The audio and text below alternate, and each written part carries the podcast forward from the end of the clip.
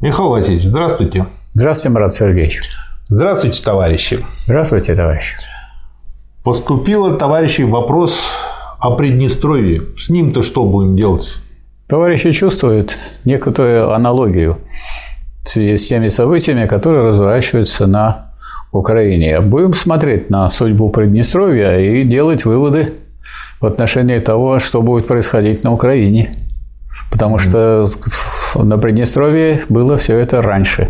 Значит, какая там была ситуация? Значит, там э, значительная часть товарищей, чувствуя, что движение начинается в буржуазном направлении, вот, а не все так сказать, согласны уйти так запросто из социализма обратно в капитализм. И вот те, кто были не согласны с этим, и не просто такие люди, которые берут просто рукой и голосуют, а их никто не слушает, и они тогда плачут, что вот у них не получилось, у них не стало. Они взялись, организовались, организовали себя, вот все эти люди, которые были за сохранение вот тех устоев жизни, которые были в Советском Союзе, и образовали Приднестровскую Народную Республику, вот, Молдавскую. Ну и поскольку они сорганизовались, естественно, значит, при общем буржуазном движении в сторону от социализма к капитализму, на них собрались пойти военные силы. Тогда они в военном отношении организовались и обратились за помощью к братскому народу России. И братский народ России помог, как там пришел контингент воинский, который никого не тронул пальцем, который ни во что не вмешивался, но не дал утопить в крови вот это, так сказать, народное движение, связанное с сохранением тех устоев, которые были в Советском Союзе. А каких? Ну, прежде всего, они касались э, дружбы этих народов, которые входили в один Советский Союз. Потому что удержать, скажем, там социализм не удалось, а вот удержать такое отношение, что вот в Приднестровье дружит и с Молдавией, дружит и с Россией, и там в этом смысле нормальная совершенно обстановка. И даже они сейчас принимают беженцев, но удивляют. Я вот видел, как товарищ из Приднестровья там с ними разговаривают, едут едут туда. Вот. Но некоторые богатые думают, что их должны там содержать так просто. Нет, они считаются вообще с э, возможностями и так далее. Вот. Но, тем не менее, э, можно сказать, что если у нас получится на Украине так, как в Приднестровье, и там будут стоять для гарантии безопасности населения, проживающего на Украине, независимо от того, кто это будут, русские, украинцы, может, те же самые молдаване, там и другие могут быть, то там будет нормальное совершенно положение. Видимо, к этому делу и идет, потому что, как показали события, э, если э, не помогает Россия, то тогда набрасывается сказать, Соединенные Штаты Америки и НАТО, и, и уничтожают там людей. Поэтому, когда стало спокойно в Абхазии? Тогда, когда они не только объявили, что они самостоятельные, они самостоятельно сражались, но и попросили прийти войска из России. В чем смысл этих войск? А в том, чтобы никто и не сражался.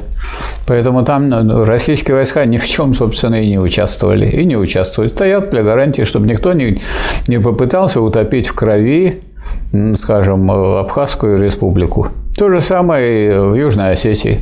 Поэтому там тоже тихо и спокойно. Поэтому это вот считайте, что некоторая модель, когда спрашивают, а чем закончатся украинские события? Да вот тем самым и закончатся. То есть, а нам тоже нужно, чтобы сюда просто не поставили ядерные бомбы и ракеты, которые могут долететь за 5 минут до Москвы. Собственно говоря, мы ничего не требуем, ничего не добиваемся, ничего не собираемся ни у кого отнимать, и люди трудящиеся будут жить не хуже, а лучше. Я думаю, многие слушатели даже и не знают о том, что уже в советское время было и тактическое ядерное оружие. Да. А это означает, что есть пушки, которые на расстоянии в 50-70 километров фигачат да. очень одинокими ядреными снарядами, да. которые по мощности, то, что сейчас называется так, тактическим ядерным оружием, но это мощность Хиросимы и Нагасаки. Да, но, как вы понимаете, что в основном все нынешние ядерные державы делят, держат это оружие для устрашения и стараются ну, их чтобы пользоваться, а чтобы а в ход не пускать, да. потому что если начнут пускать в ход, то тогда противник какой бы он ни был, тоже начнет пускать в ход, и, как говорится, и обеим сторонам будет плохо.